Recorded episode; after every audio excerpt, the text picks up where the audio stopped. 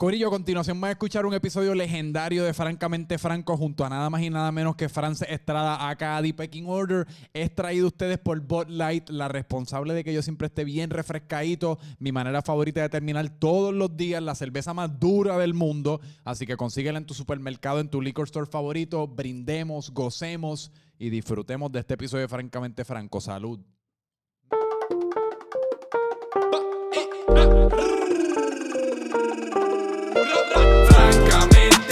Franco, francamente franco. Te vas a divertir, te vas a divertir, te vas a divertir.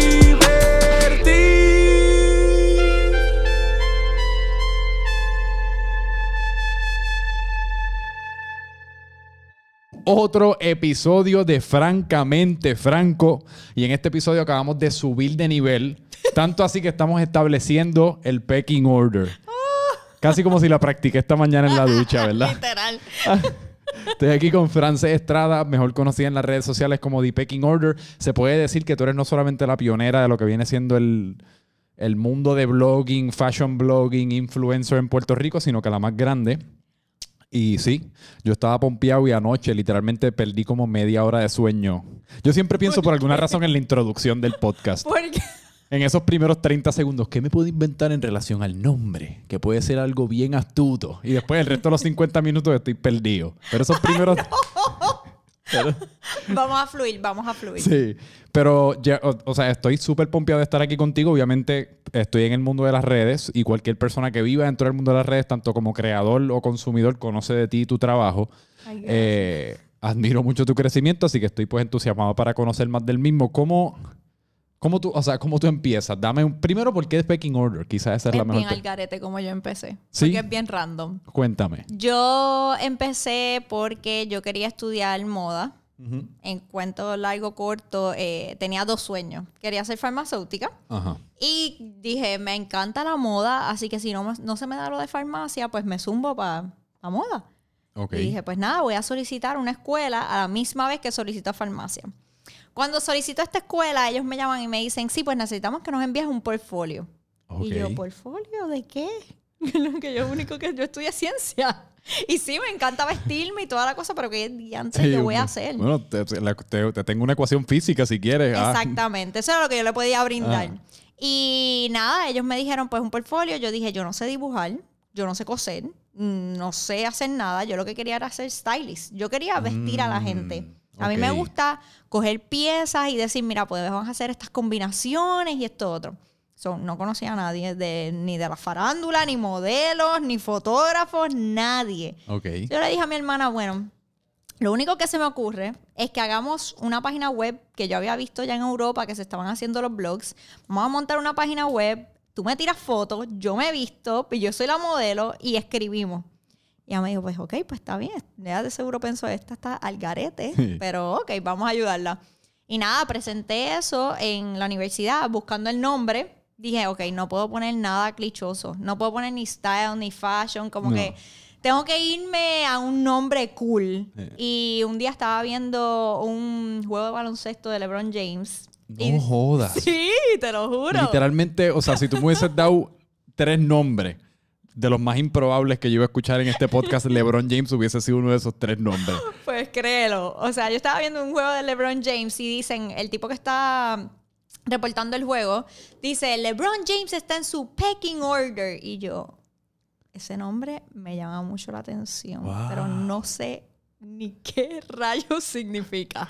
Está brutal, están hablando de LeBron James, pues yo dije, pues yo voy a googlear. Me pongo en Google y salen un montón de cosas y dice pecking order es como el orden jerárquico Claro. de las cosas. Sí.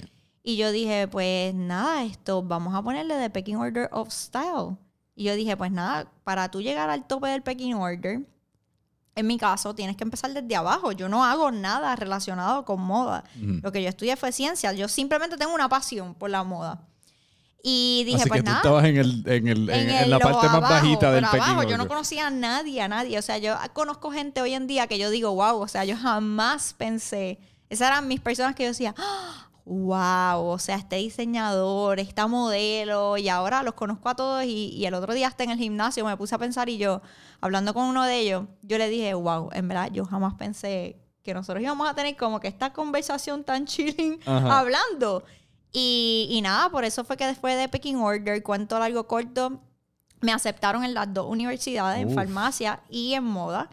Obviamente, yo desde pequeña dije que iba a ser farmacéutica como mis papás, tenía esa pasión. Y ¿Qué? dije, pues, no sé si me- se me va a dar dos veces la oportunidad Ujú. eh, en esto. Y maybe después puedo hacerlo de moda, pero esta oportunidad no sé si se me va a pasar ahora mismo.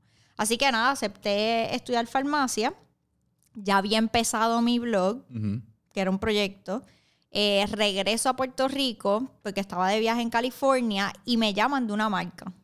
Eh, me dicen, eh, mira, tú tienes un blog, nosotros queremos trabajar contigo y qué sé yo, ni qué yo. No, o sea, yo tengo una página que yo hice para la universidad, yo voy a no- estudiar Que, farmacia. que tú no la habías actualizado. no, no, no, Esa no, página eso se la, quedó. Tú la creaste estaba. como portfolio, la enviaste para tu solicitud y después de eso esa página quedó muerta. Quedó ahí. Y era una página web. No que- pasó tanto tiempo realmente. Y yo hice el proyecto completo. Yo hice un Instagram en Ah, ese ok, que momento. tenías el Instagram. Eh, ya, eh, ya en ese momento yo tenía un Instagram que había abierto hacía bien poquito, porque yo creo que Instagram, yo no me acuerdo cuándo fue que abrió Instagram, pero no llevaba ni mucho tiempo, yo creo. Bueno, yo me recuerdo que mi primer post de Instagram fue en el verano entre mi primer y segundo año de universidad, que eso debe haber sido en el 2012.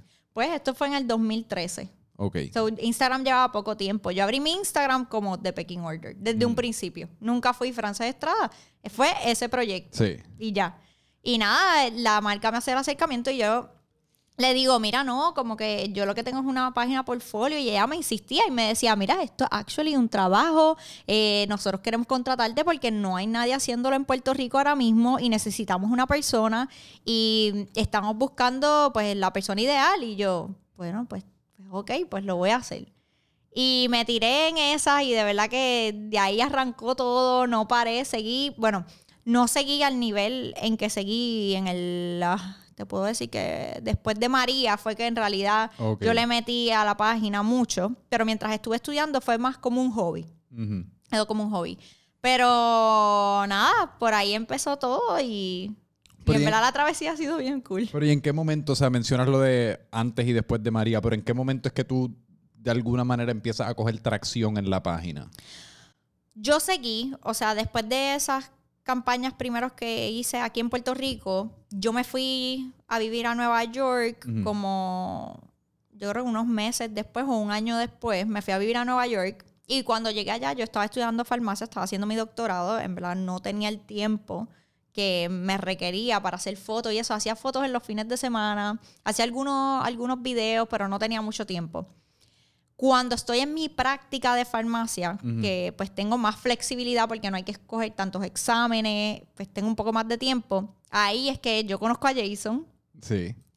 Y. Jason me dice, eh, él no sabía, primero él no sabía nada. Cuando yo me presento a él, yo presento a Frances Estrada, Sí. salimos, nos conocemos y su hermana le manda una foto de un ad de ATH Móvil que yo hice en Puerto Rico. No joda.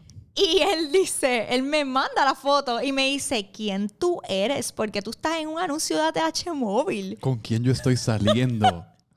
Y yo le yo digo, ay, le digo a mi hermana, loca. O sea, Jason recibió esta foto. Y ella, pues nada, dile lo que tú haces. Eso es como, eso es un hobby que tú Sí. tienes. Tú eres como que Superman, Clark Kent de día en la farmacia y por la noche estabas haciendo anuncios de TH Móvil. Yo nunca le decía nada. eh, O sea, eso yo no se lo contaba a la gente. Yo siempre conocía a la gente como Frances Claro. y ya. Y él me dice como que, y yo le explico lo que yo hago. Y a veces él llegaba a mi casa y él, pero ¿por qué aquí hay cajas de regalo? ¿Qué es esto? Mm. Y pues nada, lo explicaba. Y un día él me dijo, ¿qué realmente tú quieres hacer con esto? ¿A dónde tú quieres llegar? Y yo le decía, mira, Jason, como que yo tengo mi profesión, o sea, yo estoy bien ocupada, no puedo, yo estoy estudiando y cuando yo termine de estudiar, pues nada, yo voy a ser farmacéutica. Y pues esto lo hago como un hobby porque me encanta. Y él me dijo, y yo le dije, a mí, ojalá, yo quisiera llegar lejos con esto y hacerlo crecer y todo, pero no tengo el tiempo. Él me dijo, no, no, no. Si eso es lo que tú quieres, tú tienes que trabajar para eso y punto. Y vamos a hacerlo. Y ahí fue que él me super pompió. Yo no iba ni siquiera a los eventos que me invitaban en New York porque yo estaba estudiando y para mí era como que estudio, mi tiempo libre era como para estar relax. Sí. Y él me dijo, no, vamos a empezar a ir a todos los eventos que te invitan. Vamos para todas partes. Y yo, ok. Yo creo que él estaba más pompeado que yo por ir a todo. Y él le encantó y en verdad él fue la persona que me, que me inyectó, que me, que me impulsó a, a seguir creciendo. Oye, se ha convertido en una figura y un personaje principal dentro de todo el contenido que tú creas. Porque esto en las redes se convierte casi como en un reality show y los personajes... Casi, o sea, casi, casi, casi lo quieren a veces más que a mí. Oye, pero y qué curiosidad, no sé por qué me, me cuesta tanto trabajo como que aceptar el hecho de que habiendo sido aceptada para estudiar moda y para estudiar farmacia, tu pasión por la farmacia, por la farmacia es tal que escogiste esa profesión que para uno es- yo pensaría que es como una profesión un poquito más tradicional versus Sí. la, la- la de moda, que pues yo creo que es considerada un poquito más divertida y Sí. artística y creativa. Claro. Y e- esa decisión fue una fácil o, o- o así es tu pasión por la, por la farmacia. No, fue una decisión bien fácil. Yo, yo sabía lo que quería. Yo soy una persona bien determinada y yo sabía que yo quería ser farmacéutica. Tú ves mi anuario de cuarto año Sí. y dice futuro farmacéutica. Qué Yo sabía que yo quería eso. Me encantaba la moda y siempre he sido una persona que he pensado que yo puedo hacer dos cosas a la vez. Sí. Lo puedo hacer si estoy organizada y le meto mano, lo voy a lograr. Esto, pero nunca me imaginé como ese proyecto de moda que yo hice, el blog.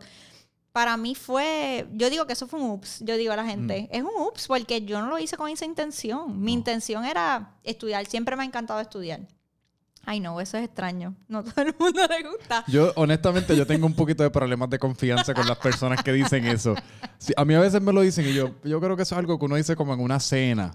Pero en No. realidad, a- a- a- a- a- o sea, tras bastidores, como que cuánto a uno le puede gustar estudiar. Literalmente. Pregúntale a mi familia, a Jason, a mí me gusta estudiar. Si tú me dieras libros, estar en una clase, a ver, hoy mismo le decía a mi hermana en la hora de almuerzo, yo quisiera estar otra vez en la escuela y como que vivir, pasamos por nuestra, donde estudiamos. Ajá. yo le dije, esos momentos en la escuela que cogías clase y mi hermana me mira y me dice, ¿tú estás al garete?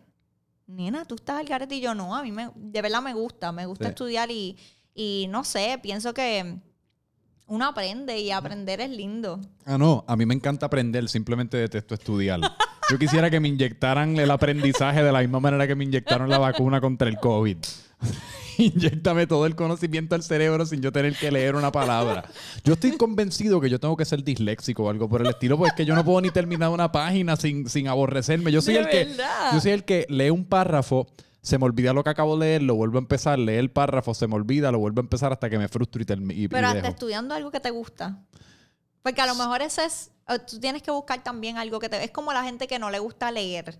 Yo digo, a veces no te gusta leer, pero estás leyendo algo que realmente Sí. te gusta. Porque muchas veces en la escuela o en la universidad te obligan a leer cosas que no, te sí, interesan. Lo que, lo que yo he descubierto es que me encanta escuchar. O sea, me encanta hacer lo mismo que uno hace leyendo, pero escuchando, ya sea escuchar un libro, escuchar un podcast, escuchar algo educativo, pero en formato audio. Hay algo visual que, que hay una desconexión con mi cerebro pues y es tu método de aprendizaje. ¿Verdad? punto. Sí, es es el válido. método. Sí. Exacto. Y entonces, te- volviendo a lo del nombre también, que, que tú te- obviamente te introduciste a, a donde con tu pareja como Frances, pero yo imagino que para muchas personas en la calle ya tú te has convertido en The Pecking Order o en TPO. y Eso, debe ser algo, ¿verdad? Como extraño, porque inclusive hoy a, la- a las- a las personas que tengo aquí en el estudio, eso es como que ah, por ahí viene The Pecking Order a, a grabar un podcast. Y es como...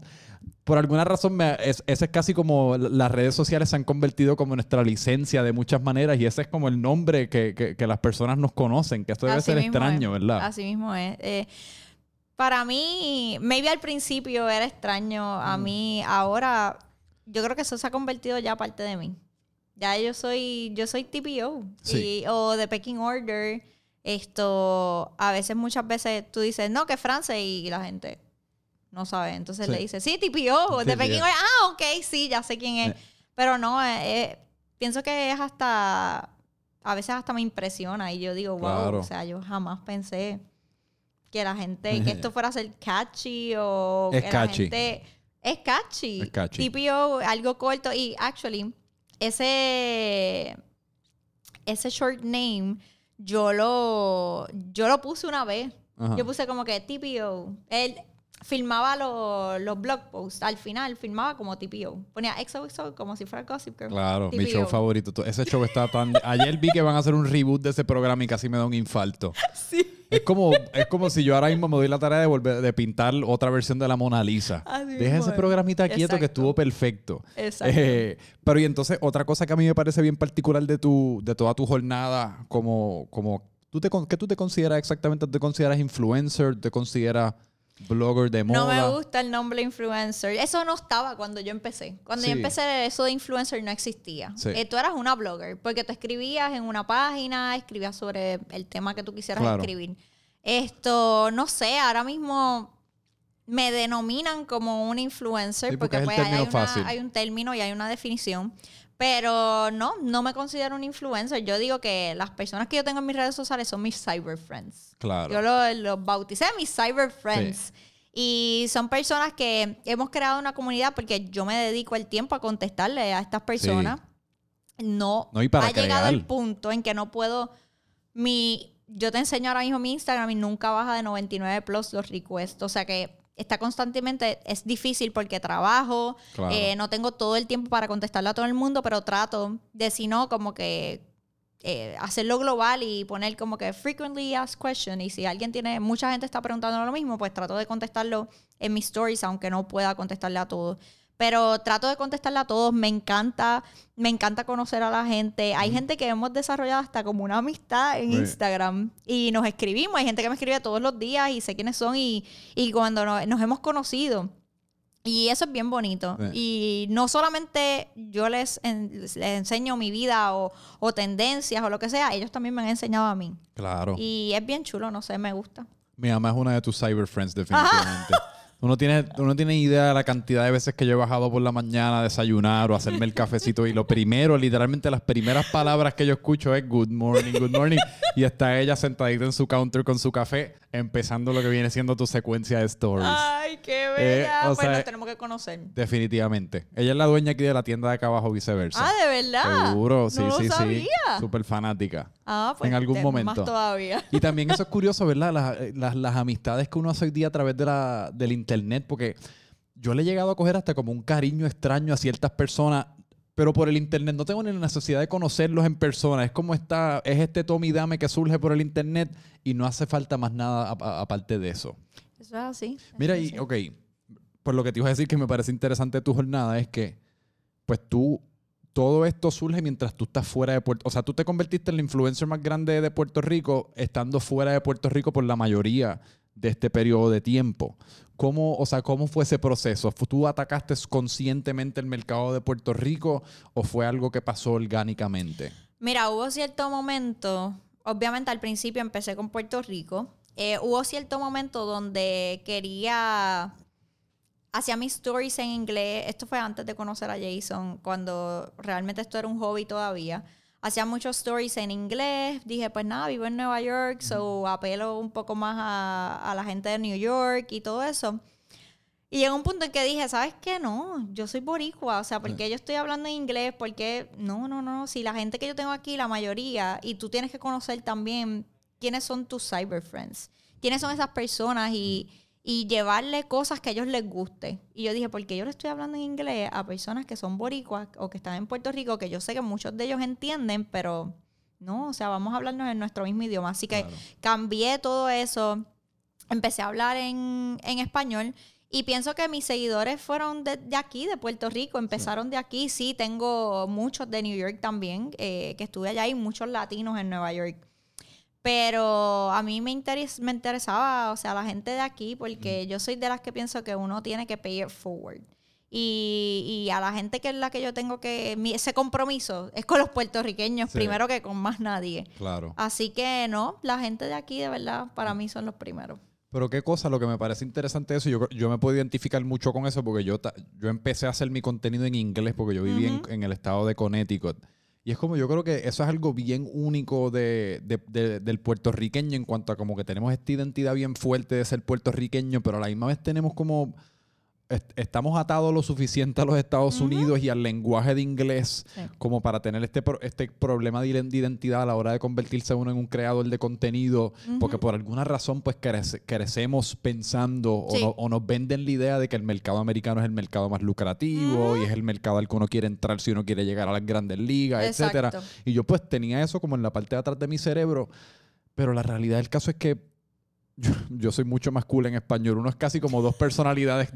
Pero tú no crees, yo, yo cuando interactúo con personas en inglés versus en Tu español, tono cambia y todo. mi tono cambia, mis pensamientos son distintos, es como mi, mi es verdad. sentido del humor, todo. Y es como. un- llega un punto en el cual uno quiere simplemente ser su versión más auténtica y el que la pele eso bien y el que no también. Pero uno tiene que, yo creo que tomar una decisión. Porque hay veces que uno trata de hacerlo todo a la misma vez y se pierde un poquito esa identidad porque la gente percibe esa como esa incertidumbre que uno está Exacto. sintiendo. Definitivo. ¿Y se te hizo difícil entonces crecer la parte del negocio de The Pecking Order estando allá? A nivel de las colaboraciones, de, de ingresar de, tu, de, tu plat- de tus plataformas, etcétera. Mira, te puedo ser bien honesta. Eh, gracias, gracias a Dios, de verdad, nunca, la única vez que yo he hecho todos los approaches que me han llegado, me han llegado directamente de las marcas. La Ok. única vez que yo, he- yo he hecho un approach a una marca fue por un evento que quise hacer y fue aquí en Puerto Rico. Ujú. So, todo lo que me llegó y todas las colaboraciones que han hecho han llegado a mí. Ok. Y estando allá, me empezaron a llegar. No, hubo un punto en que yo decía, ¿cómo esta gente sabe de mí? ¿Cómo, Ujú. cómo me encuentran? Porque sí trabajé mucho en Nueva York y tuve muchas colaboraciones de allá.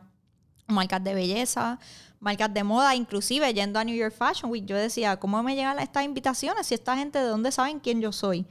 Y, y yo creo que era hasta mucho mejor eh, identificarse con tú realmente eras, que eras una latina. Mm. Y eso, eso también ayuda estando allá. Claro. eh, esa representación latina. Así que esto, nada, eh, no me, no me fue difícil. Y otra cosa es que yo nunca estaba pensando en, en lo quiero, quiero esto, quiero esto, y, y quiero entrar en este mundo, y, y quiero dinero, y quiero hacer colaboraciones Sí. como eso quedaba en un segundo plano, a veces las cosas como que fluyen más. Cuando tú tratas de buscar algo push, Sí. como que no te llega, lo tratas, Sí. no es orgánico, no sé, no fluye igual. Y Es- yo pienso que eso, eso también tiene que ver, porque las personas me preguntan, ¿tú crees que, que tu éxito o hasta donde tú has llegado tiene que ver con que lo tuyo fue orgánico? O sea, surgió, yo, y siempre se lo digo a la gente, como que don't push it. Deja que las cosas fluyan, no pienses todo el tiempo en el dinero. Sí, el dinero es importante porque Claro. pues tenemos que pagar renta, hay que pagar deudas, hay que pagar cosas que tenemos, pero es más importante en este, todo esto que es creativo, uno tiene que hacerlo porque te apasiona de Sí. verdad y eso se nota. Por completo. Yo, de hecho, yo estaba teniendo una conversación esta mañana con alguien acerca de que cualquier persona que esté operando desde un punto de vista, desde un punto de vista desesperado ya perdió. Porque Sí. es que la desesperación es el equivalente de la sangre para un tiburón. No hay, no hay cosa más fácil para un ser humano de olfatear que alguien desesperado. y eso se percibe, eso la gente Sí. no necesariamente lo aprecia, no responden tan bien a eso. Y aparte que estás operando de un punto que pues no estás pensando, no, tienes, no la No en perspectiva tus clara. cinco sentidos, Porque no estás desesperado. sí, que, exactamente. que desde ese punto de vista quizás la, la bendición que tú tuviste es la pasión que tienes por la farmacia. Porque Exacto. es al tener eso como, como fuente principal tanto de ingreso como de pasión, pues el resto lo puedes hacer en tu tiempo libre y con todo el placer del mundo porque no dependes de eso. Exactamente. También pienso eso. Muchas personas, otra cosa que me han preguntado también, que, que tiene que ver con esto, es me preguntan, ¿tú crees que el tú haber sido farmacéutica, el ser farmacéutica, el ser una persona que estudió ciencia, te ayudó también a llegar al éxito que tienes? Sí. Y nunca me habían preguntado, eso me lo preguntaron el año pasado y yo me puse a pensar y yo dije, wow, yo creo que sí, que tiene cierto, cierto sentido porque es raro ver una persona que le encanta la moda y que hace todas estas colaboraciones, pero es una farmacéutica. O sea, que hace esta persona que tiene que ver con ciencia, Todo un mundo metida en este mundo. So, yo sí, eso, eso llama la atención. Ujú. Y la gente dice, se quedan en shock. Sí. Y a veces cuando me presentan en, en Noticentro, por ejemplo, cuando estoy allí, eh, ella es farmacéutica y tecnóloga médica y es bloguera y la gente a veces Sí. se queda como que, ¿qué? Pero, y- o sea, ¿qué, está- qué hace esta muchacha aquí en Noticentro por las mañanas hablando de carteras y de zapatos? Claro. Eh, so eso llama la atención. Nota, le, aña- le añade profundidad a quién es el, el personaje y la persona de tanto de Frances Estrada como de Pecking Order. Es como si, si fue- eres una cebolla bien grande con muchos layers. y ve acá, y también yo me imagino que pues te ayuda porque esto todo es- todo este mundo es un- es- tiene un elemento científico y matemático, o sea, en cuanto a la- lo que vienen siendo las métricas, los números, la- la- las colaboraciones, cómo uno cotizarse, dónde uno buscarlo, o sea, que también yo imagino que tú, quizás la pregunta que te quiero hacer es como que si me pudieses dar alguna especie de crash course bien, bien, bien breve en cuanto a, a cómo tú has llevado el negocio de The Pecking Order y qué, qué- qué te ha funcionado y qué no. Pues mira, al principio no tenía ni idea.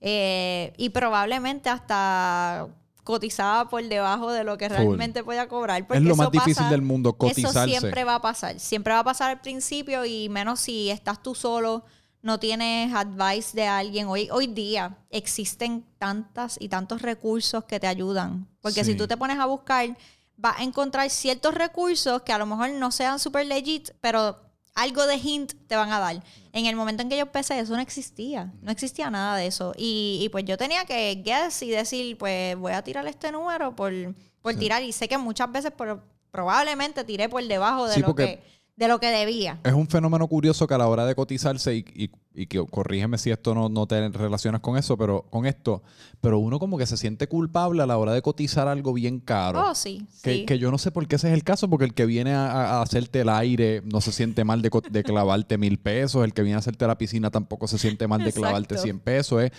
eso es lo que vale el servicio que te están proveyendo, pero en el caso de uno como creativo, como estos precios están bien poco definidos, uno se siente como, ay, mira, disculpa, te estoy cobrando esto, pero nada, si quieres me das lo que puedas, no te preocupes. Sí, sí, sí. Yo pienso que también pasa al principio. O sea, Sí. cuando tú vas cogiendo experiencia, pues ya la cosa se convierte en algo más serio y, y tú sabes que esto es así, punto. Es- las cosas trabajan de cierta manera.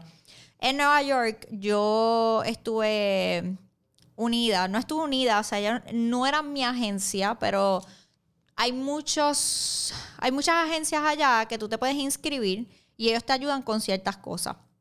Una de las agencias eh, que yo me inscribí, eh, ellos te hacían como este, como si fuera un portfolio. Y en ese portfolio ellos ya te calculaban basado en tu engagement y porque el engagement también surgió después, eso no Sí. estaba al principio. Eso es nuevo, eso es de los últimos Al par de principio tú años. cobrabas por tus followers. Y ya. Y ya. Si tenías followers, si tenías likes, pues ok, you're, you're good. Y, y basado en eso, esa agencia te daba un cálculo. Eh. Y te decían, pues, esto es lo que debes cobrar por Instagram post, esto es lo que debes cobrar por stories. Y yo me basé en eso al principio. Dije, pues nada, esto, yo voy a hacer esto. ¿Qué pasa? Con el tiempo, regreso a Puerto Rico y empiezo a recibir más colaboraciones. Y pues ya conseguí a este punto, ya yo estoy unida a alguien, que es la persona que, que me ayuda con los precios, que tiene mucha más experiencia en este mundo, porque yo no estudié mercadeo ni publicidad, o sea, yo no, no tengo idea. Lo que yo estaba haciendo lo estaba haciendo sola. Sí. Y, y muchas veces bien confuso. Hay una fórmula, actually, matemática, que está, que tú la, yo creo que tú puedes Google it. Ok. Y te dice que basado en tu engagement, basado en tus seguidores, pues esto es tanto lo que debes cobrar. Eh, creo que también había uno que decía que cada 100 seguidores tú cobrabas un dólar o 10 Sí, dólares, something like Yo la that. he escuchado. La filosofía que yo he Sí. adaptado es yo voy a cobrar lo máximo que yo pueda cobrar. Eso es lo que yo valgo. Es importante que para las personas que están viendo o escuchando y que quieren, que están comenzando, es importante que tú, eso que tú dijiste del miedo, literalmente dejarlo en la gaveta. Porque lo que va a digo. pasar es que cuando tú cotices, si estás, es mejor cotizar más alto de lo que tú piensas, o Sí. sea, no, no sentirte guilty, porque la persona que te va a contratar va a gritar, va a decir, ok, esto es too much, no puedo, hay que bajarle. Pero si lo hubieses tirado por debajo, tú no sabes si te Eh. hubiesen aceptado. Así que es mejor siempre uno tirar por encima o, o lo que tú piensas que es alto. Y pues nada, y tú empiezas a negociar y, y yo, yo creo que esa es la, mejor forma de hacerlo, según mi experiencia. Claro. No hay, no puedo decirte, está escrito en Stone que se hace así. Y entonces, regresaste a Puerto Rico recientemente. Sí, el ¿De año qué, pasado. ¿De qué manera eso ha cambiado como tu, tanto tu plataforma como tu Bien contenido, brutal. como todo? Bien brutal, o sea, eh, fue un cambio bien drástico. Eh, yo durante, yo te puedo decir que The Pecking Order empezó como a subir un poco más durante la pandemia. Me imagino. Eh, todas estas plataformas digitales y todas las marcas se tuvieron que mover a cosas Sí. digitales. O sea, no había remedio porque no habían eventos, no podían hacer cosas in-stores, era bien difícil. Así que nosotros nos convertimos como que en ese puente entre las marcas y, y- y los cyber friends que era esencial porque no había más brand, o sea, no había más forma de hacer mercadeo. Y yo empecé a hacer live. Yo estaba viendo que en- allá afuera, Estados Unidos, muchas de las marcas empezaron a moverse a hacer live con gente. Sí. Y yo dije, pues, ¿sabes qué? Yo voy a hacer esto. Yo voy a empezar a hacer live, voy a hacer un schedule. Yo estaba en la casa, no se podía hacer nada. Y dije, pues yo voy a hacer schedule con todo el mundo que yo conozco y vamos a hacer live de maquillaje y vamos a hacer live de uñas y vamos a hacer live de esto y de lo otro. Y a la gente eso le encantó. Porque estaban en las casas, no tenía, Claro. estaba todo el mundo en lockdown, no tenían nada que hacer. Y fue un. Hay gente que me escribe y me dice, en verdad, gracias, porque fue mi entretenimiento. Sacaba esos ratitos para, para estar relax. Y luego de eso me mudo a Puerto Rico. Y la gente le encanta seguir los journeys. O sea, a la gente le encanta la decoración. A mí me encanta decorar. Sí. Eh, cuando me mudé, cuando tuvimos esa casa, la realidad es que la gente se alegró tanto y, y querían ver más y más y más. Y también tuve muchas colaboraciones con marcas porque tenía la casa, porque llegué a Puerto Rico, estaba aquí físicamente. Claro. Antes no estaba, todo lo hacía remoto. So, nada, fue bien lindo y en verdad creció un montón. Sí. Digo, de, mu- de muchas maneras, en realidad, creadoras, contenido de- creadoras de contenido y creadores de contenido dentro de tu campo, de muchas maneras viven del journey. ¿Me entiendes? Porque el journey sí, es lo que uno documenta en el día a día. y el journey verdad. puede ser, ¿me entiendes? Repetitivo y puede ser lo que uno hace todos los días, ir al trabajo, pero todo es, it's a lifestyle. Uno está Sí. vendiendo el lifestyle de uno para bien y para mal. Y tú tienes, hablando de schedule y eso, tú tienes como alguna especie de ciencia o itinerario, o cómo tú atacas tu contenido. ¿Tú lo planificas de antemano o todo es como lo que surge en el día a día?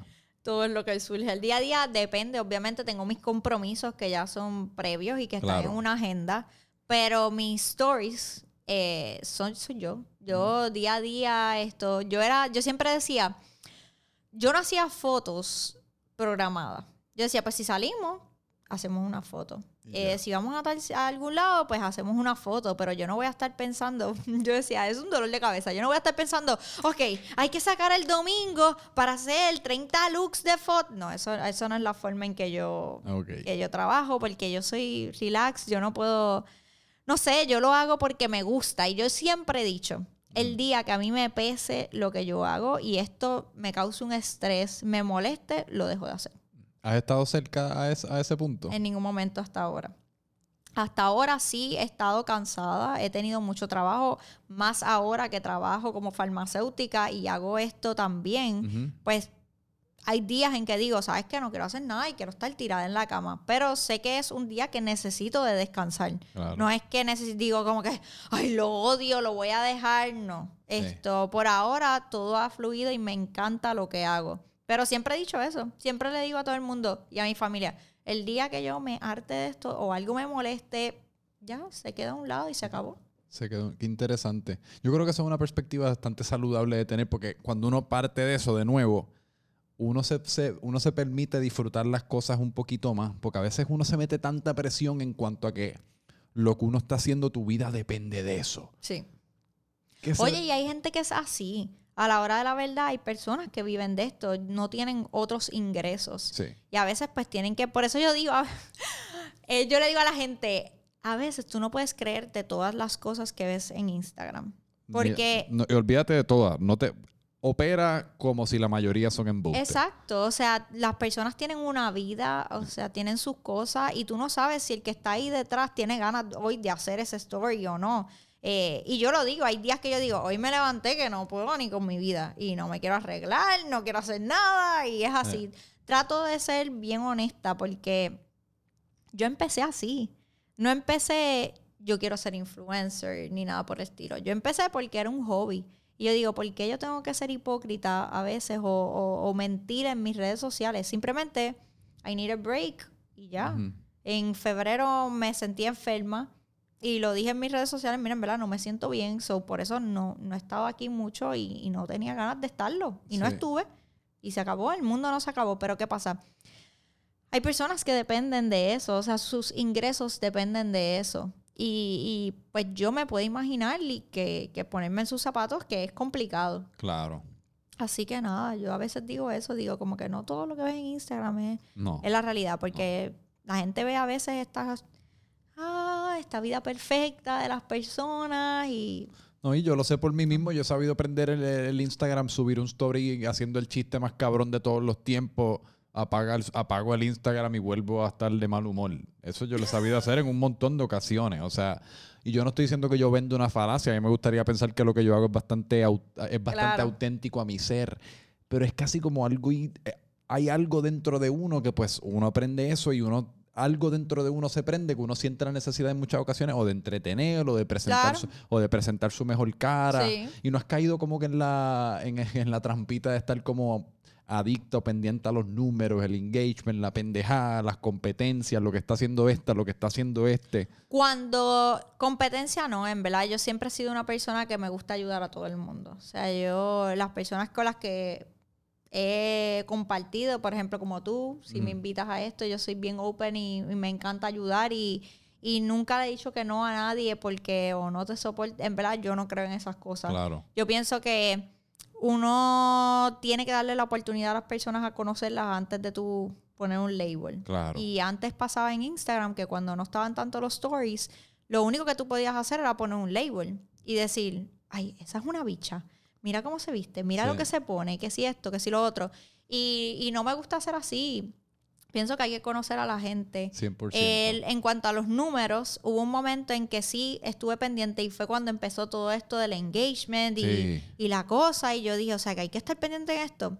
Yo nunca sé, me entero porque la gente a veces lo pone ahora en Instagram, pero yo nunca sé cuándo cambia el algoritmo, no sé cómo brega eso, no tengo idea. Nunca sé qué carajo significa el jodido algoritmo No este. tengo idea. Y, y que hay que trabajar de esta forma. Y yo Sí. siempre estoy perdida. Esto, el que trabaja conmigo sabe que yo estoy perdida en todo lo que tiene que ver con tecnología. Eh, si hay que hacer algo, él me explica porque yo no entiendo bien. So, lo que yo hago es prender mi cámara, hablar con la gente en mis stories, and that's it. Y después de eso dije, yo, ¿qué me voy a enredar yo a pensar esto de engagement? que Sí, al- mira, yo olvídate. O sea, el- lo que, lo que me llegue, me llegó y el trabajo que llegue se hace y se acabó. Sí, aparte, yo si hay alguien en que confío menos, ¿cuál, ¿en quién es que no confiaba ahorita? En la, ah, en la- yo no confío en las personas que pretenden conocer el algoritmo. ¿Cómo? O sea, un algoritmo, el algoritmo te dijo lo que quería. O sea, la- la- Ay, el, ro- no el- sé, yo nunca he entendido es eso, la- de verdad. de un no día para otro entiendo. surgen todos estos expertos. Mira, el algoritmo cambió anoche y ahora esto es lo que premia. ¿Te dijo quién? O ¿Y sea, yo qué? el algoritmo Otra te cosa envió un nueva, texto. pero Sí, ¿qué mano. es esto? Es desesperante. Y pon más de esto y pon más de lo Sí. otro para que más gente te vea y yo Sí. no entiendo. no Oye, entiendo. tú sabes lo que sí yo quiero hablar contigo, que es, es básicamente, obviamente yo siempre he conocido de ti, pero cuando yo en verdad me, me- me empecé a fascinar con lo que estabas haciendo es con, con los giveaways. Con los giveaways, ya cuántos llevas con, con la doctora Montalban, dos. Mano, esa mierda fue una cosa como, honestamente, yo me recuerdo pensar hasta en, hasta en el momento, yo me recuerdo hasta pensar en el momento como, esto de alguna manera está cambiando lo que es ser una figura que vive dentro de los, dentro de los medios digitales, porque es, tenían billboards. Para los que no sepan, tú, el de Pecking Order y la doctora Montalban estaban haciendo estos giveaways que eran la madre de los giveaways y estaban regalando y subastando, o sea, unos premios de un calibre, o sea, grandes ligas. Se me escapa ahora cuáles eran los específicos de los premios, pero era como todo Puerto Rico estaba participando. Si no participaste en esos giveaways, no estabas en nada, acaparado en las redes. Y tenían billboards y pendejas. Y yo me recuerdo ver los billboards y pensar como, diablo, esto es como este es el momento en el cual las redes casi como trascienden el internet y empiezan a vivir en los medios tradicionales, de alguna manera. Sí, sí. ¿Cómo eh, surge toda esa iniciativa? ¿Cuál fue el pensamiento detrás de la misma? O sea, explícamelo todo. explícamelo todo. Pues la- el primer giveaway fue justo cuando yo llegué a Puerto Rico, que lo empezaron a planificar. Este giveaway no lo planifiqué yo, eh, lo planificó Brain Libre, que es la persona con la que nosotros trabajamos ahora, y la doctora. Eh, ellos me hicieron un approach y me dijeron, mira, vamos a hacer un giveaway, como que quieres participar, vamos a hacer las fotos. Y yo, pues dale, está bien, como te digo, yo siempre soy bien cool con todo el mundo y yo, dale, vamos a todas. Eh, hicimos el giveaway y yo jamás pensé, jamás en la vida, o sea, yo Sí. en la primera vez yo nunca pensé que iba a ser, que voy a tener esa magnitud. Pero tú, tú- Porque la primera vez, eh, sí, las personas regalaron tratamientos de la cara, so, pienso que eso fue lo más que incentivó a la gente a, a participar. Sí. Eh, y lo que regalamos la primera vez fue maquillaje, eh, las uñas, cosas así. So, cuando eso fue como que un boom y yo... Digo, pero eran unos, eran unos tratamientos de cara, Ah, por lo menos claro. porque siempre me daba risa porque Sí. el caption es XYZ, valorado en 7 mil dólares. XYZ, valorado en 12 mil dólares. XYZ, valorado en 2 millones de dólares. Y yo, anda pa'l carajo, me están poniendo unas uñas aquí como de 48 mil quilates. A eso fue lo que yo respondí. yo, "Dia- y eso fue una tremenda estrategia. No, de verdad que eh, es un vacilón, es un vacilón y, y, y surgieron un montón de memes del primero Sí. que yo jamás me lo imaginé tampoco, ni, ni la doctora tampoco. Esto, y nos quedamos con las ganas la primera vez y dijimos como que tenemos que hacer esto como ahora, Ajá, como que un statement, hay que hacerlo mucho. claro. Eh, pero la, el trabajo detrás es, es heavy Sí.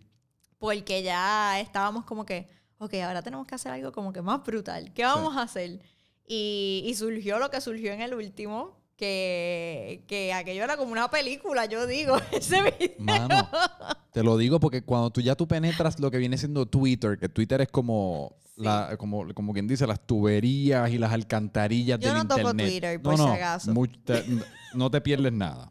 Pero el punto es que por más que sea Twitter de muchas maneras dicta lo que está pasando como en las alcantarillas de la cultura. Es lo que en, en una semana se va a viral, ya está viral en Twitter. O sea, porque esa gente está como, ¿me Sí, entiendes? sí, y sí, quejándose y escribiendo sus estupideces que la yo gente pienso que eso es de hate. Es de completo hate. Pero yo empecé a ver que si, ah, que si el, el giveaway de Montalban, el giveaway de TPO, Montalban, TPO, y yo, diablo, estas muchachas llegaron a fucking Twitter aquí, estos Twitteritos están todos mordidos. Yo, eh, es que de verdad te digo, jamás, jamás, jamás no, No. no. lo- nos lo imaginamos. y también convirtieron lo que es un giveaway casi como en un, en un evento. Porque en muchas, en muchas ocasiones todos hemos participado de Sí. giveaways. En muchas ocasiones como que, mira, tagueas a par de personas y no vuelves a pensar en eso y es como... Pero esto se convirtió casi como en un, o sea, lograron convertir un giveaway como en un, no solamente un evento, sino algo como que trascendió el mero giveaway. O sea, era como, como si estuviesen haciendo como un programa de televisión o algo por el... ¿Cuál fue el impacto de, de ese segundo giveaway específicamente? No, fue, fue heavy. Ese sí fue bien heavy. Esto, hay gente que yo me encuentro y me dicen, todos mis stories toda esa semana eran ustedes. O sea, yo trataba de ver otra cosa, pero eran ustedes todo el tiempo. Todo el tiempo. Y muchos hombres que no les interesaba el giveaway. A mí me interesaba un poquito, pero no, pero no tuve la espina para participar.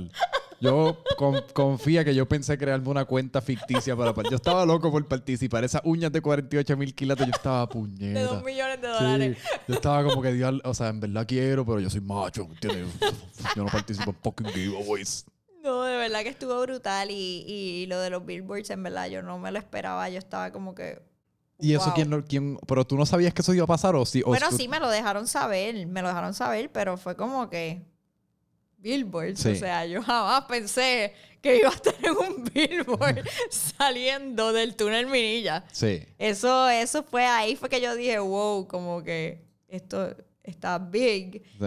Y, em, pero en verdad la gente se lo disfruta un montón también. Ellos eso. se lo vacilan, se lo disfrutan, todos los memes y hasta nos escribían después como que en verdad ustedes nos hicieron la semana porque la gente seguía posteando, posteando y querían postear y, y en verdad fue bien cool, no Sí. sé, me- y fue bien grande. Hay gente que me dice como que ustedes ya el game change de los giveaways ya se fue a otro nivel con No, ustedes. Ya, literalmente, las pocas veces que se me ha ocurrido regalar como una t-shirt y dos pares de calzoncillos, pienso en, pienso en ustedes dos y me, me deprimo y no lo hago. Hay gente que nos taguea y dicen, hacen su giveaway Ajá. y ponen, bueno, no es el giveaway de Montalbán y TVO, pero pueden participar. Aquí tenemos. Y yo, ay, Dios mío. No, pero de verdad. Es que subieron. su- pero, es que, pero es que literalmente crearon algo que no- dentro de un medio que existía, crearon algo nunca. Y las logísticas eran complicadas de planificar un giveaway de, esa- de ese. La primera vez fue bien, bien chill. La segunda vez fue. Es que. Las marcas quieren participar también. Como Sí. que ellas quieren, quieren estar y, y- y es bien lindo ver cómo ellos quieren apostar en ti. Porque antes. Al principio que yo empecé esto era difícil. Las marcas no querían tanto trabajar ni No. con influencers. No, en el ni con 2012 las marcas todavía a veces son un chin reacias. Yo creo que la pandemia, siempre es difícil hablar de la pandemia en estos términos porque definitivamente han habido ciertas cosas que surgieron a raíz de la pandemia que han sido quizás beneficiosas para personas que trabajan Sí. dentro del Internet, pero obviamente están encubiertas dentro del contexto de una pandemia que ha muerto Claro. un montón de gente y es como un Claro. es tricky discutirlo. Sí, sí. Pero yo creo que a raíz de, de la pandemia, un montón de marcas han logrado, especialmente en Puerto Rico, Sí. que a veces pues, son quizás marcas que operan de una manera un poquito más tradicional. Ya en Estados Unidos ya esas, la- las marcas habían apostado a los influencers y trabajaban full con ellos. En Puerto Rico sí estaban como que un poquito aguantados. Y es como tú dices, sí, la pandemia pues no tenían no tenían los mismos medios, no habían eventos, no había nada, como te decía ahorita. Así que pues tuvieron que apostar más en, en los influencers y los creadores. Y nada, y eso cambió el juego. So, todas estas marcas pues ayudaron y, y querían participar, que es chulo. Y pienso que lo vieron también como una oportunidad Claro. de salir del medio tradicional y, y entrar a este juego. Sí. Y en verdad fue, fue bien cool, de verdad. Pero me imagino que ahora vendrá un tercero, ¿me entiendes? Porque ya, o sea, una franquicia de, esa, de ese nivel de éxito no puede detenerse después de dos giveaways. Pero ahora la presión está que ya en el tercero le tienen que regalar un 777. es que si no regalan un 777, yo voy a estar encojonado. En ese sí voy a participar. Voy a taguear a todo, todo mi corillo de pana. Veremos a ver, veremos a ver lo que viene en el próximo. Sí. Mira, y entonces, porque pues te mudaste a Puerto Rico que hace como un año Casi, y ya vamos a cumplir un año ahora en verano. Y entonces que pues ya estás firmemente establecida dentro de Puerto Rico. Has, con lo de los giveaways, yo creo que también de alguna manera eso ayudó casi como, yo no sé si anunciar tu llegada, porque definitivamente las personas que te seguían estaban al tanto desde tu llegada y lo que Sí. estaban haciendo aquí, pero para personas fuera de lo que viene siendo tu comunidad es como, ah, ¿quién carajo es esta persona? Porque eso Sí, todo el sí, mundo lo estaba escuchando. Pues, ¿qué, ¿qué tienes, qué planes tienes para la plataforma, para el medio? O sea, ¿cómo, cómo te, tienes planes de salirte del blog y yo no sé si empezar alguna línea de ropa, alguna tienda? ¿Qué? Mira, hay muchas cosas que yo quisiera hacer. Ajá. Esto, y quisiera estar como un pulpo y hacerlo todo. Esto, pero sí tengo cosas planificadas que obviamente todavía no, no puedo decir. Sé que vienen cosas este año, pero sí me gustaría más como que la marca de Peking Order, pues hacer más cosas con ella. Eh, y sí, no puedo decir mucho, pero sí, Sí. vienen cosas. bueno, es el 20, hoy estamos a, este año es 2021, ¿no? Sí. Así que como en un año o dos años se cumple el aniversario de 10 años desde que tú preparaste ese, ese blog para, Así para mismo presentarlo en tu solicitud. Estaría interesante. Algo celebrando esos 10 años estaría ¿Sabes interesante. que eso ni sé? Yo, o sea, yo ni, ni había pensado en eso. Estaría interesante. Pero entonces, ¿tienes, ¿tienes planes de en algún momento dedicarte a, a- a lo que viene siendo The Pecking Order completamente y dejarlo de la farmacia a un lado? Es difícil, como que no me, no me puedo despegar y pienso que a lo mejor eh, puedo disminuir un poco mi trabajo como farmacéutica, pero despegarme completamente no creo que pase. Es que tú también, tú vienes de un linaje de farmacéuticos, Sí. ¿no? Toda tu, toda tu familia son farmacéuticos. Mis papás y mi hermana son Que farmacéuticos. de alguna manera yo me imagino que hay un... Despegarte de la farmacia de alguna manera es como despegarte del linaje familiar, ¿verdad? Que tiene como valor Sí. sentimental la, la- la profesión. Eso es así. Mi mamá siempre, hay gente que me dice, pero tú estás ahí porque tu mamá te obliga o tu papá te obliga a estar ahí. Realmente no. Eh, Sí. Yo estoy ahí porque yo quiero, porque me gusta y no sé, me va a hacer falta. A Sí. mí me encanta, me encanta estar ahí, me encanta... Yo soy una persona que me encanta hablar y, ver a a esta gente que vienen todos los días, que los ayudo. En cierta manera, mi abuelo era farmacéutico también, él fue el fundador de las farmacias que nosotros tenemos de comunidad. Y yo lo admiraba tanto a él cuando la gente Claro. llegaba y tenía ese tacto con la gente y la gente lo querían tanto Ujú. y no sé, me gusta, me gusta Sí. estar ahí y sí me encanta estar con mi familia porque on Sí. top of that eh, trabajo todos los días con mi mamá y con mi hermana. Eso tiene que ser lo mejor. So, es un ambiente que no es este ambiente tradicional No. de, de estar en una farmacia súper serio todo el día. sí. Eh, hay momentos de vacilón también. Y no sé, soy bien familiar y me gusta estar con ellos. Ese es como el sueño, ¿verdad? Para alguien familiar, como poder compartir un negocio con la familia. En- yo entiendo el, el- dentro de lo, dentro de lo poco o mucho que he trabajado aquí, porque mi mamá lleva con la tienda aquí, aquí abajo como tres años y yo la ayudo un poquito y yo estoy ahí como estoy- estoy aquí arriba en el estudio, Sí. pues me paso ahí metido.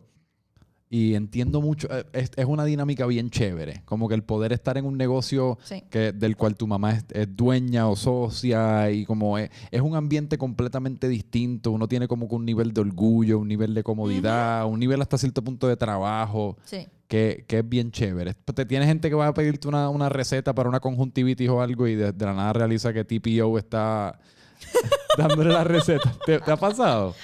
Me ha pasado en la farmacia de mi papá. Que les da vergüenza, puñeta. Yo vine aquí a buscar una, una, una, una medicina en contra del pie de atleta. Y, y el TPO dándome la que va a trip. Me ha pasado en la farmacia de mi papá. En la farmacia de mi mamá tengo mucha gente que todas las semanas van porque saben que trabajo ahí Ajá. y vienen a visitar. Simplemente vienen a verme, a conocerme y, o a traerme un regalito. Sí. Y en verdad es bien cool. Me encanta. Los jodidos- ¿Qué? ¿A ti te encanta que te regalen cosas? La gente... A mí, es que a, a mí no me encanta. Es como presión, honestamente, que te regalen, ah, mira, te, te envío. No y después es como, fíjate. puñeta, sí, me regalaste una t-shirt y ahora tengo presión por tres días de tener que subir 15 stories promocionando a la jodida. No, no me molesta. Mira, está, actually, hoy mismo estaba diciendo que cuando yo empecé de Pecking Order, yo le empecé hablando de moda y dando consejos y todo. Y no sabía realmente como que cuál era la misión que yo tenía con esto. Y de momento me di cuenta el año pasado, cuando estaba en Ohio, que yo sabía cuál era mi misión. Además de enseñar moda y todo, era ayudar a los negocios locales. So, todos estos regalos, hay veces que hay personas que me han escrito comentarios diciendo como que, porque ella recibe todos estos regalos, si ella tiene todo, ella, ella tiene dinero, esto, ella, ella tiene su profesión eh, y realmente no ven el otro lado de la moneda. Claro. Todas estas personas que a mí me llevan regalos, de alguna manera, el yo hacerles ese story, yo no lo veo como un compromiso o, o que me moleste Sí. sino yo lo veo como que, ok, yo voy a ayudar a esta persona a que la gente la conozca, a que genere ventas en su negocio y pueda o alimentar a sus hijos. A veces es una madre soltera que me escribe o, o es una muchacha que acaba de perder su trabajo en la pandemia y yo la ayudo con eso. Por Así que no, Y eso tiene un valor. en no eso. lo veo como, como que me pesa ni nada, al revés. Yo estoy, yo tengo que compartir mi éxito con los demás. ¿Para qué yo quiero tener éxito y tenerlo yo y andar por ahí, oh my God, sí, yo tengo el super éxito y no, no dar a otros? Sí. Eh, yo siempre le digo a la gente, sí, tú, tú, ok, tú tienes éxito en algo, ayuda a los demás con algo, algo Sí. que puedas hacer. Y, y yo encontré que de esa manera yo puedo ayudar a los demás. Y mucha gente lo ve como que, ay, ella recibe tantos regalos, ¿por qué? Porque ella recibe esto. No, o sea, yo estoy ayudando a esa persona. A lo mejor yo no tengo la necesidad de recibirle esa camisa o ese pantalón, Sí. pero hay que ayudar a los demás. Sí. Es de- mi de- misión con los regalos es esa. Es que yo creo que también es dejar de verlo como un regalo y empezar a verlo como simplemente los materiales que tú necesitas para promocionar un negocio local. Claro. Porque también la promoción no es tan efectiva si tú no tienes esa Claro, camisa. definitivamente, Obviamente está sí. nice tenerla y, y- nadie se queja de que le llegue una camisita nueva en el correo, Claro. pero tú la necesitas para promocionar ese negocio local y es, es casi como lo menos que uno puede hacer. Exacto, ¿no? Y hasta mis mismos cyber friends esta semana me escribieron, hemos extrañado tus unboxing, como que descubrimos tiendas nuevas, Claro. descubrimos gente que podemos apoyar, cosas que hace la gente que ni sabíamos. Sí. Eh, así que yo soy ese, ese puente. Sí. Y para eso es que yo recibo regalos. A mí, a mí me- en esta, esta semana me llegó uno de los, yo creo que de los mensajes que más me ha tocado en la historia de mi, de mi Instagram. Me llegó una marca local que se llama Forever Pobre. Me Ok. fascinan las camisas que hacen, mano. Unas camisas cabronas, unas t-shirts. Yo tengo Y yo las uso todo el tiempo. Yo la- digo, yo tengo como dos de ellas, pero yo soy un tipo que tiene de dos de las cinco camisas que tengo, así que pues están en mi rotación, ¿me entiendes? Las uso por lo menos una vez en semana.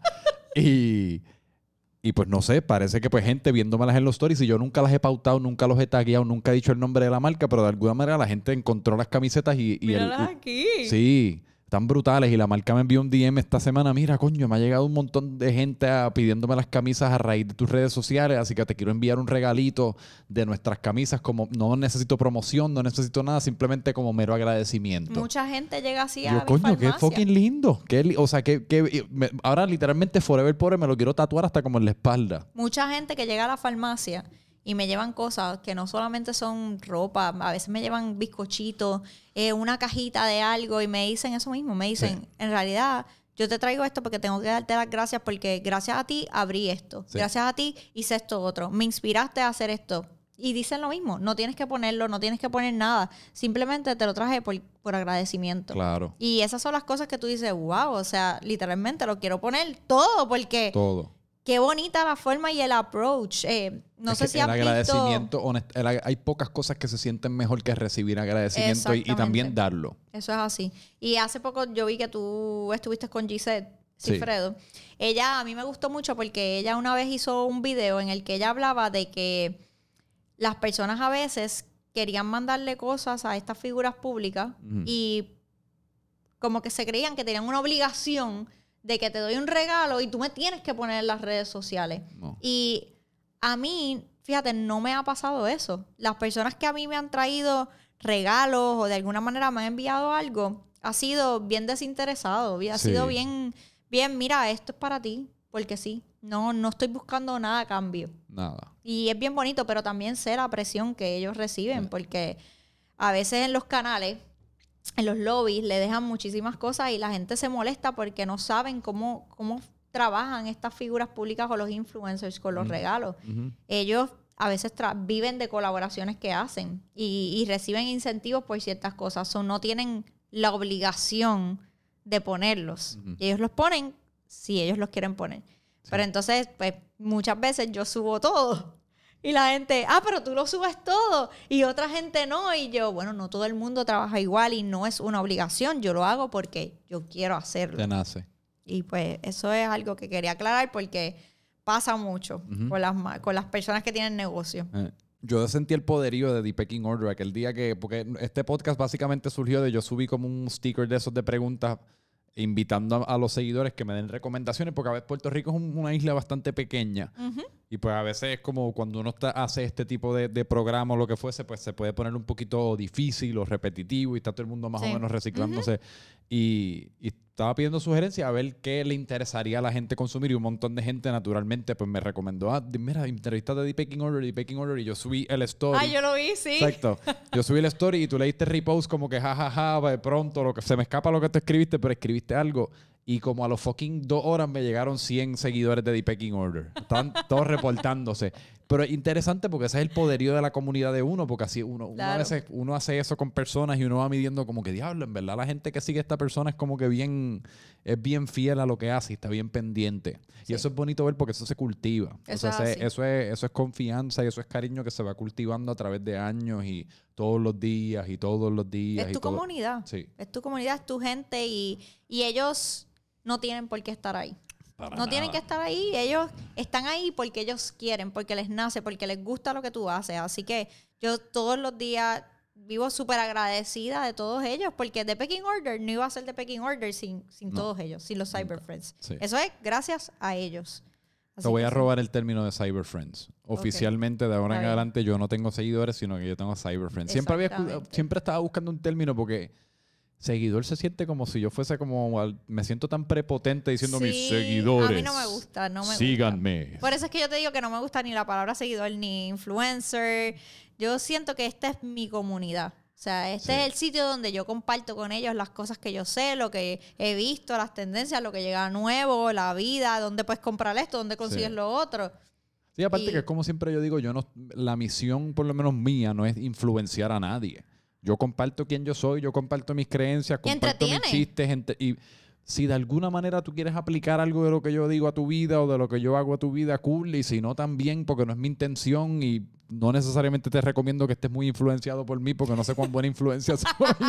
Pero es como uno lo que hace es crear contenido y, y ser una expresión auténtica de quién uno es y seguirlo por ahí para abajo. Eso es así. Y entonces, pues, última pregunta. Empezamos al principio cuando... lo- una de las primeras cosas que discutimos es que al principio cuando tú empezaste esto, estabas al- literalmente en el fondo del pecking order donde estás ahora. Pues yo no pienso que estoy en el tope. Yo pienso que todos los días tú. Todas las personas que. Y esto lo vi en un TikTok. Todas las personas que tienen éxito y que son empresarios súper grandes o personas súper exitosas es porque nunca piensa que están en el pecking order. Todos los días tú tienes que trabajar para llegar más arriba y más arriba. Así Sí. que yo creo que nunca voy a estar en el tope. Yo siempre voy a trabajar para estar allá porque quiero mejorar. Siempre va a haber algo que tengo que mejorar y uno tiene que come up with new things todos los días. Sí. Así que no, no estoy en el tope del pecking order Nunca. y siempre lo estaré buscando. Siempre, uno siempre está en el penúltimo escalón. Exactamente. Ese último escalón es como un trago en una fiesta. Uno siempre, uno siempre está dando el penúltimo El día que trago. tú creas que estás en el pecking order, se acabó. Se acabó. Porque no vas a seguir, va- el éxito va a llegar ahí, entonces después se va a ir, mira, yendo, Sí. yendo, yendo, yendo. Muy bien.